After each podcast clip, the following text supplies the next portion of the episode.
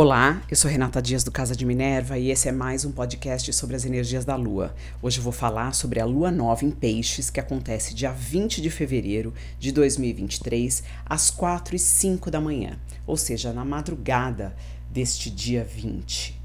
Lua nova em peixes, Sol e Lua juntos a 1 grau e 22 minutos de peixes. A casa onde você tem esse grau em peixes está sendo acionada para que você comece novas, novas coisas, planeje uh, assuntos relacionados ao tema dessa casa, dê, dê, dê ali ênfase em começar e nutrir uh, os assuntos relacionados a essa casa. É muito interessante que Saturno está muito próximo. Saturno está a 28 graus de Aquário, então bem próximo a esse grau, esse 1 grau e 22 minutos de Peixes. E em março, Saturno entra em Peixes e logo ainda nesse mês atinge esse grau onde acontece essa lua nova, é, possibilitando que tudo aquilo que você se propôs a fazer, ele ganhe um grau, ou um aspecto muito mais sério. Ele tem ali uma tendência a tudo que se iniciar agora, ele tende a se manter, a perpetuar, porque quando Saturno está em jogo, ele faz com que essa energia, se ela foi trabalhada de forma correta, planejada, séria, com intenção correta, ele tende a florescer, a se perpetuar, a se fortalecer. Então é uma lua nova muito interessante, principalmente em relação ao tema da casa onde você tem esse grau de peixes, né? Então se é uma casa de relacionamentos, relacionamentos que começam ou que tendem a começar nesse período, podem ganhar aí uma força para se estender. Casa de trabalho, novidades no trabalho, nova forma de se relacionar com o seu trabalho, é, colocando ali intuição, em colocando é, um aspecto de doação também, porque a gente está falando da energia de peixes. Peixes fala muito da nossa conexão com o indizível, com algo além de nós, com a nossa sensibilidade, a nossa inspiração, a nossa capacidade de irmos além do que a gente consegue enxergar. A doação também ela está muito presente na energia pisciana. Então é interessante juntar a tema da casa que você tem com essa energia de se colocar a, a, serviço, de se doar, de colocar intuição, emoção, de uh, ter um pouco mais de compaixão, de olhar o outro ou as situações de uma forma diferente, não simplesmente baseadas ou, ou, focando resultados simplesmente materiais. Então, é uma energia que precisa ser mesclada e que a gente vai aprender a trabalhar com um pouco mais de. de de, a gente vai aprender de alguma forma a ter que trabalhar com ela quando Saturno entrar nessa energia. Ele vai ficar aí um bom período é, e a gente vai ter que aprender lidar com a energia da imaterialidade na materialidade. Saturno rege Capricórnio, a energia da estrutura nossa de vida, e ele em Peixes vai pedir muito mais sensibilidade, uh, uma capacidade de nos sintonizarmos com aquilo que não é dito, não é visto, com a nossa inspiração de alguma forma, com uma forma diferente de ver as coisas, um jeito, inclusive, uh, de abrir mão de algumas. É, alguns retornos ou algumas recompensas imediatas, pensando em algo além.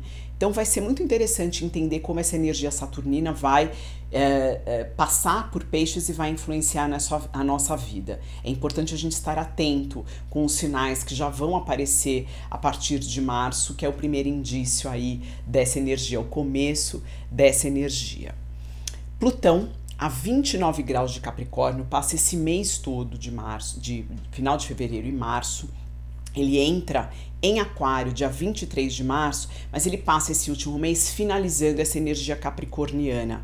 Ele volta para esse lugar, tá? Ele chega esse ano até um grau eu não tenho nem certeza se é um grau, se ele chega a um grau e ele volta, ele retrograda e volta para esse último grau de Capricórnio. Então a gente já vai ter um cheiro do que Plutão em Aquário pode trazer. Então alguns temas que vão surgir a partir de março até abril, maio, eles podem uh, ser muito interessantes para a gente entender o que os próximos, as próximas quase duas décadas vão estar Uh, causando na nossa vida, no mundo. A energia plutoniana ela é muito potente, então com essa mudança de signo a gente realmente percebe de alguma forma isso muito presente no nosso dia a dia e na nossa sociedade, já que Plutão vai entrar num signo aquário que tem a ver com a vida coletiva, com a sociedade como um todo. Nessa lua nova, ele forma um aspecto fluente, um sextil com Vênus, que também está a 29 graus de peixes. É um aspecto que necessita que a gente tome uma atitude. O sextil ele não acontece por si só, ele pede uma atitude. Quando a gente fala de Vênus, a gente fala de relacionamento, a gente fala de parcerias, a gente fala da nossa relação uh, com aquilo que nos traz, é, que nos é gostoso, aquilo que nos deixa feliz. Uh, tem uma relação também com a nossa parte financeira material.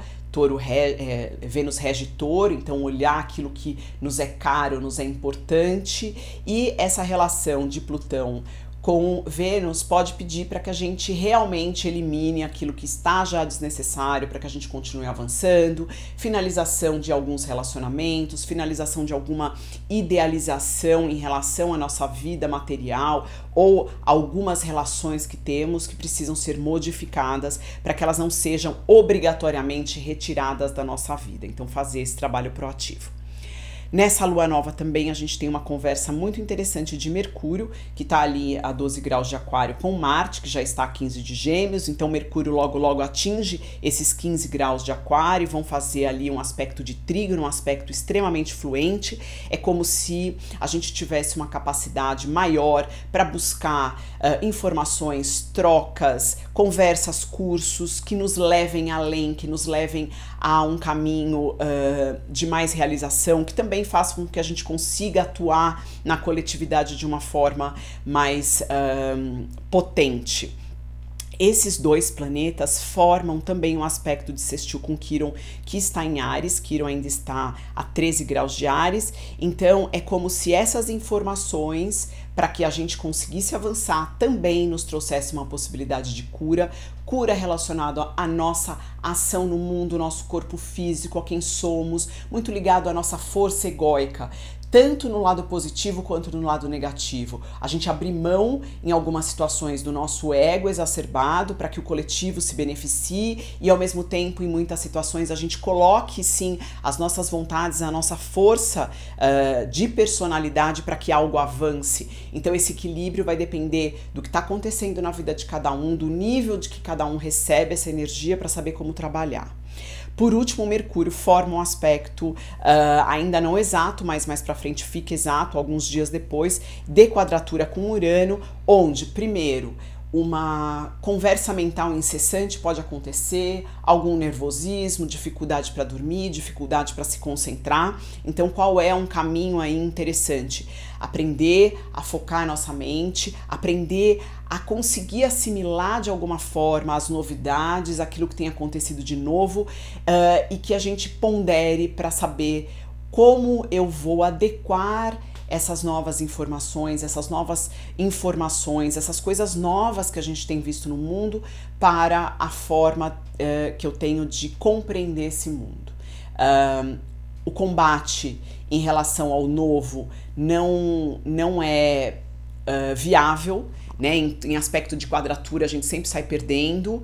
É, o Urano é forte, então aquilo que ele traz de insights, ele é necessário que a gente de alguma forma assimile para o nosso dia a dia, né? Esse Mercúrio, ele pede essa ação no, no, nosso dia a dia, mas existe um combate, sim. Muitas coisas que a gente tinha, uh, principalmente na, na nossa, no nossa vida, né? A, com, a compreensão de vida do nosso dia a dia, ela está muito focada em algumas ideias. Mercúrio traz isso, depende muito do signo que você tem Mercúrio, e aí quando ele forma esse aspecto com Urano, eles uh, entram de alguma forma num embate. Então, o novo, de alguma forma, precisa ter lugar para atuar no seu dia a dia e você precisa aprender a assimilar isso com uh, fluidez. O embate não é bom. Então, uma lua nova extremamente potente, quando Saturno está envolvido, a gente precisa prestar um pouco mais de atenção. Sim, a energia de peixes é, mas essa energia de peixes, quando bem direcionada, ela pode trazer é, resultados materiais interessantes. Os artistas trabalham com essa energia de peixes e quando ela é direcionada, ela se transforma numa obra de arte as pessoas que trabalham com entretenimento, que trabalham com sonhos, quando elas têm um foco na construção. Uh, com essa energia, ela de alguma forma cria algo potente no mundo. Então a energia de peixes, ela não é simplesmente é algo só sutil. Ela pode se transformar em alguma coisa muito importante, que transformadora também, mas contanto que a gente dê o foco uh, no, no trabalho, na criação, naquilo que precisa ser feito, no trabalho que precisa ser feito, para que a gente transforme isso em algo material. Eu deixo vocês por aqui e até o próximo podcast.